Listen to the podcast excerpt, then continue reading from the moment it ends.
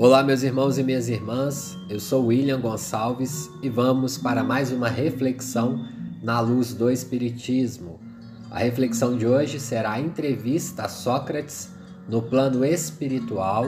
Ele que foi entrevistado pelo espírito Humberto de Campos, nosso irmão X, a psicografia de Chico Xavier, do livro Crônicas de Além Túmulo, no capítulo 25 a psicografia é do dia 7 de janeiro de 1937.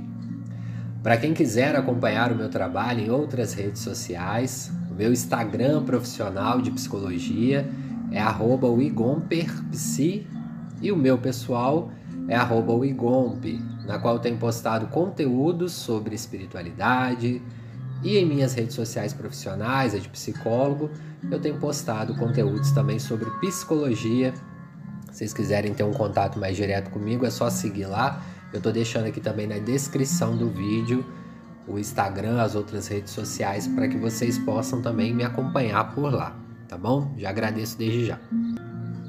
Antes de começarmos a entrevista que Sócrates deu a Humberto de Campos, uma breve introdução sobre Sócrates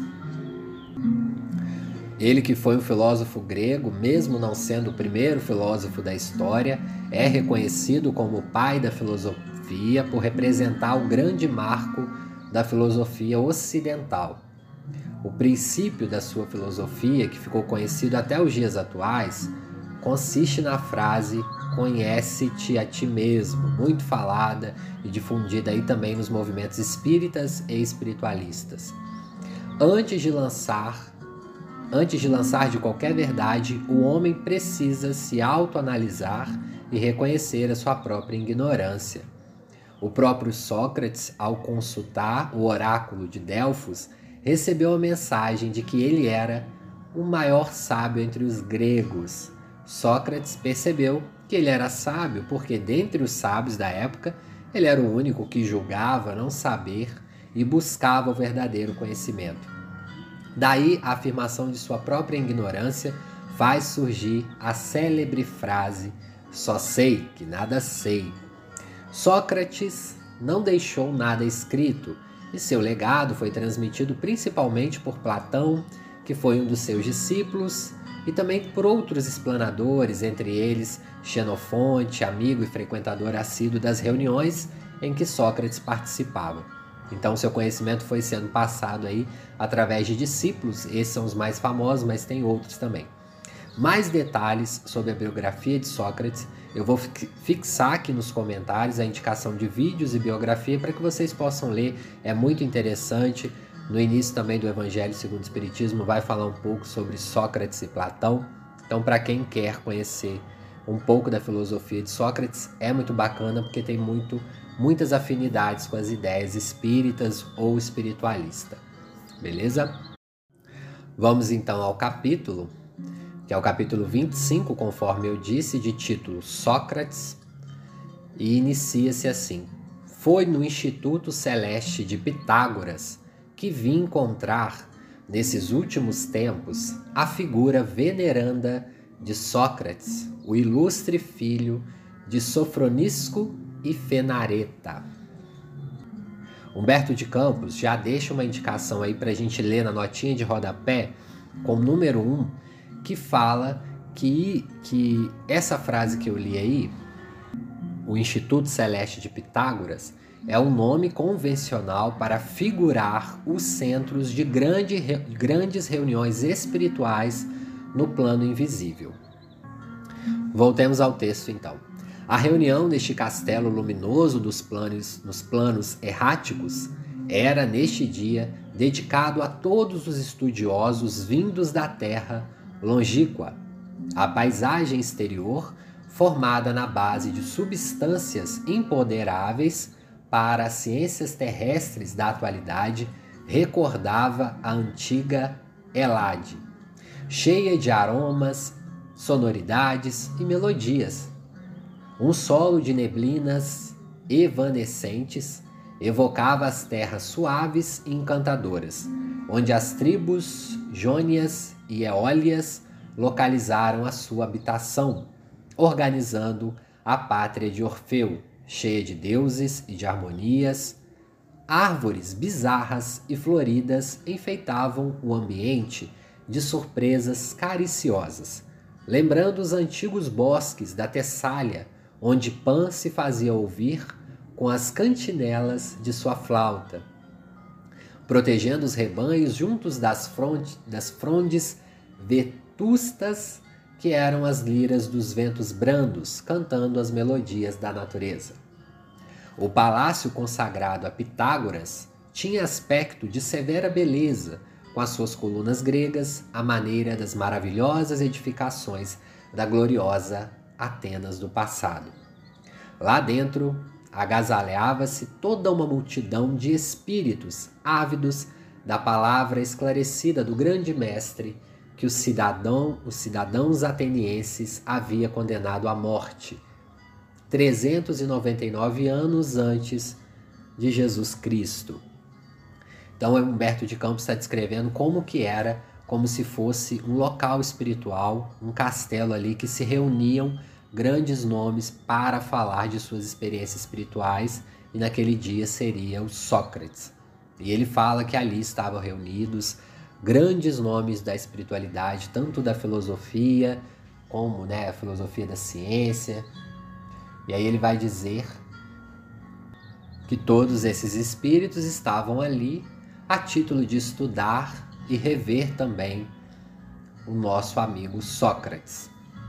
Admirei, continuemos no texto, admirei-me, porém, de não encontrar ali nem os discípulos do sublime filósofo ateniense, nem os juízes que o condenaram à morte. A ausência de Platão, a esse conclave do infinito, impressionava meu pensamento. Quando, na tribuna de claridades divinas, se materializou aos nossos olhos o vulto venerando da filosofia de todos os séculos, da sua figura irradiava-se uma onda de luz levemente azulada, enchendo o recinto de vibrações desconhecidas, de paz suave e branda. Grandes madeixas de cabelo alvos de neve molduravam-lhe o semblante jovial e tranquilo, onde os olhos brilhavam infinitamente cheios de serenidade, alegria e doçura uma pausa aí no texto, muitos, muitas pessoas comentavam lá no, no, em alguns vídeos aqui como que funciona essa questão do perispírito, visto que Sócrates já pode ter vivido outras existências e ele poderia ter um perispírito diferente. Porém, ali ele estava dando uma palestra como Sócrates. Logo, ele precisava plasmar a forma dele como Sócrates para ser reconhecido assim como os espíritos podem fazer no plano espiritual, através do perispírito, que é o nosso corpo semimaterial. Quando a gente desencarna, nós vamos ter essa forma parecida, porém, chegando ao plano espiritual, nós podemos plasmar a forma que mais adequar ao nosso psiquismo. Se eu me afinizo mais com a encarnação que eu tive no século XV, eu posso plasmar aquela forma ali. Se eu quiser, se for uma reunião que eu precise me apresentar naquela forma, eu posso plasmar. Senão eu posso continuar com essa forma, última que eu tive agora. Isso daí vai depender do espírito. Como ali ele precisava dessa forma, ele plasmou ali como ele estava naquela encarnação de Sócrates.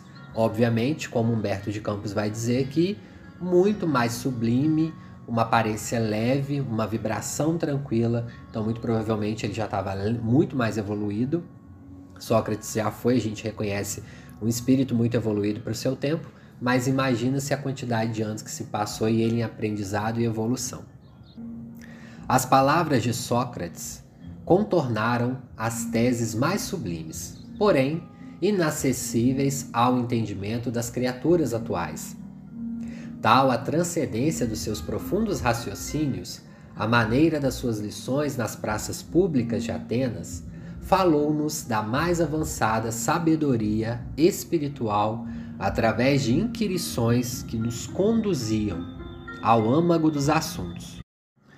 Discorreu sobre a liberdade dos seres nos planos divinos que constituem a sua atual morada e sobre os grandes conhecimentos que esperam a humanidade terrestre no seu futuro espiritual. É verdade que não posso transmitir aos meus companheiros terrenos a expressão exata dos seus ensinamentos, estribados na mais elevadas das justiças, levando-se em conta a grandeza dos seus conceitos incompreensíveis para as ideologias das pátrias do mundo atual, mas, ansioso de oferecer uma palavra do grande mestre do passado a meus irmãos, não mais pelas vísceras do corpo, e sim pelos laços afetivos da alma, atrevi-me a abordá-lo. Então, Humberto de Campos vai até Sócrates após ele terminar a palestra ali e pede a ele uma entrevista. E ele já deixa claro que nem tudo ele vai passar para o papel, porque são muitas informações que às vezes nós não vamos compreender na nossa atual encarnação, ou seja, no século em que estamos e talvez nos próximos. Mas o que o Humberto de Campos achou plausível para a nossa compreensão, ele colocou ali no papel. E aí vai iniciar essa entrevista. Mestre, disse eu, Humberto de Campos no caso, eu venho recentemente da terra distante, para onde encontro possibilidades de mandar o vosso pensamento. Desejaríeis enviar para o mundo as vossas mensagens benevolentes e sábias? Sócrates responde: Seria inútil, respondeu bondosamente. Os homens da terra ainda não se reconhecerem, reconheceram a si mesmos. Ainda são cidadãos da pátria, sem seres irmãos entre si. Marcham uns contra os outros ao som de músicas guerreiras e sobre a proteção de estandartes que os desunem, aniquilando-lhe os mais nobres sentimentos de humanidade. Humberto de Campos é, indaga ele, né? Lá no mundo há uma elite de filósofos que se sentiriam orgulhosos de vos ouvir. Aí Sócrates vai falar: mesmo entre eles, as nossas verdades não seriam reconhecidas quase todos estão com um pensamento cristalizado no ataúde das escolas. Para todos os espíritos, o progresso reside na experiência. A história não vos fala do suicídio orgulhoso de Empedocles de Agrigento nas lavas do Etna, para proporcionar aos seus contemporâneos a falsa impressão de ascensão para os céus? Quase todos os estudiosos da Terra são assim. O mal de todos é o enfatuado convencimento de sabedoria. Nossas lições valem somente como roteiro de coragem para cada um nos grandes momentos da experiência individual, quase sempre difícil e dolorosa. Não crucificaram por lá o Filho de Deus, que lhes oferecia a própria vida para que conhecessem e praticassem a verdade? O pórtico da Pitonisa de Delfos está cheio de atualidades para o mundo. Nosso projeto de difundir a felicidade na Terra só terá realização quando os espíritos aí encarnados deixarem de ser cidadãos para serem homens conscientes de si mesmos. Os estados e as leis são invenções puramente humanas justificáveis e em virtudes da heterogeneidade com respeito à posição evolutiva das criaturas, mas, enquanto existirem, sobrará a certeza de que o homem não se descobriu a si mesmo para viver a existência espontânea e feliz em comunhão com as disposições divinas da natureza espiritual. A humanidade está muito longe de compreender essa fraternidade no campo sociológico? Impressionado com essa resposta, Humberto de Campos ainda continua a interrogá-lo. Apesar dos milênios decorridos, tendem a, tendes a exprimir alguma reflexão aos homens quanto à reparação do erro que cometeram condenando-vos à morte? E aí Sócrates vai dizer: de modo algum. Meletos e outros acusadores estavam no papel que lhes competia. E a ação que provocaram contra mim nos tribunais atenienses Só podia valorizar os princípios da filosofia do bem e da liberdade que as vozes do alto me inspiravam, para que eu fosse um dos colaboradores na obra de quantos precederam no planeta o pensamento e o exemplo vivo de Jesus Cristo. Se me condenaram à morte, os meus juízes estavam igualmente condenados pela natureza. E até hoje, enquanto a criatura humana não se descobrir a si mesmas, os seus destinos e obras serão patrimônios da dor e da morte. Humberto continua: Poderias dizer algo sobre a obra dos vossos discípulos? Sócrates, Sócrates continua: Perfeitamente, respondeu-me o sábio ilustre. É de lamentar as observações mal avisadas de Xenofonte, lamentando eu, igualmente, que Platão, não obstante a sua coragem e ao seu heroísmo, não haja representado fielmente a minha palavra junto dos nossos contemporâneos e de nossos pósteros. A história admirou a sua apologia os discursos sábios e bem feitos. Mas a minha palavra não entoaria ladainhas laudatórias aos políticos da época e nem se desviaria para as afirmações dogmáticas no terreno metafísico.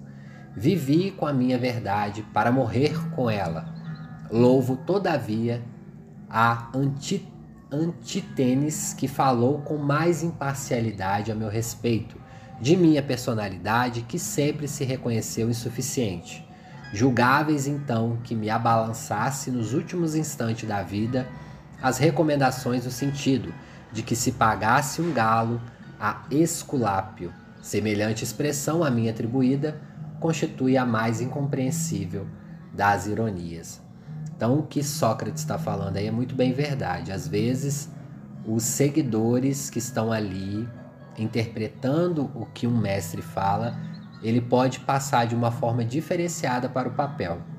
Foi isso que ele falou ali de Xenofonte e de Platão, que eles não foram totalmente fiéis a, ao que ele falava. Isso acontece, porque muitas das vezes, quando a gente está numa palestra ou numa aula, a gente interpreta algumas coisas equivocadamente, ou por um minuto de dispersão, ou por interpretar pelas nossas vias psíquicas e de visão do mundo.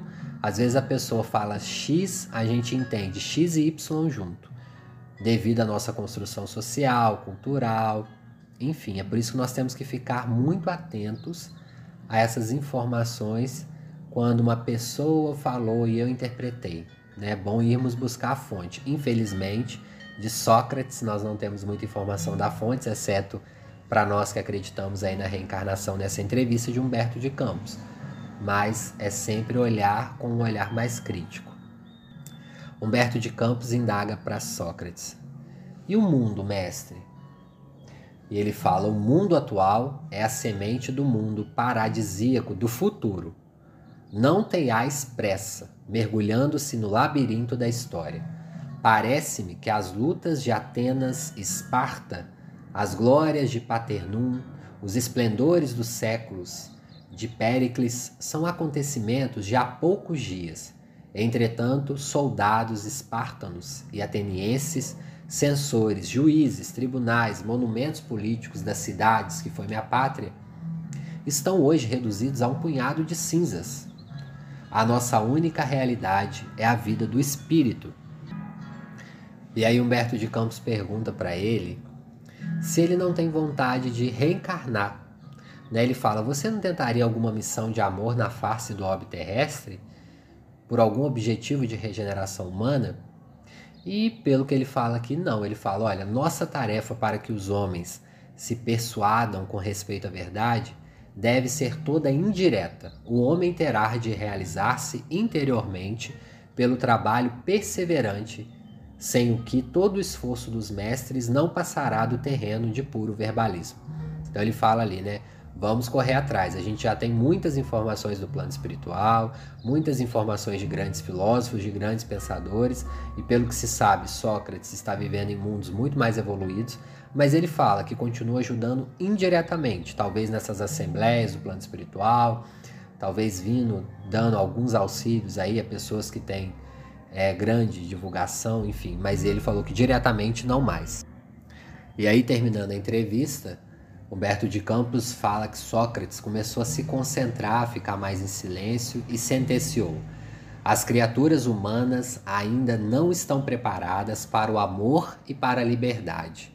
Durante muitos anos, ainda todos os discípulos da verdade terão de morrer muitas das vezes, muitas vezes, perdão. Enquanto o ilustre sábio ateniense se retirava do recinto, junto de Anaxágoras, dei por terminada a preciosa e rara entrevista. Bom, isso que Sócrates disse aí, realmente, é, muitos ainda terão que morrer em nome da verdade, do bem, do amor ao próximo, da palavra que o Cristo nos ensinou. Ele próprio né, teve que ir pela cruz e vários irmãos que vieram antes dele para preparar o terreno também sofreram muito quando não foi condenado à morte.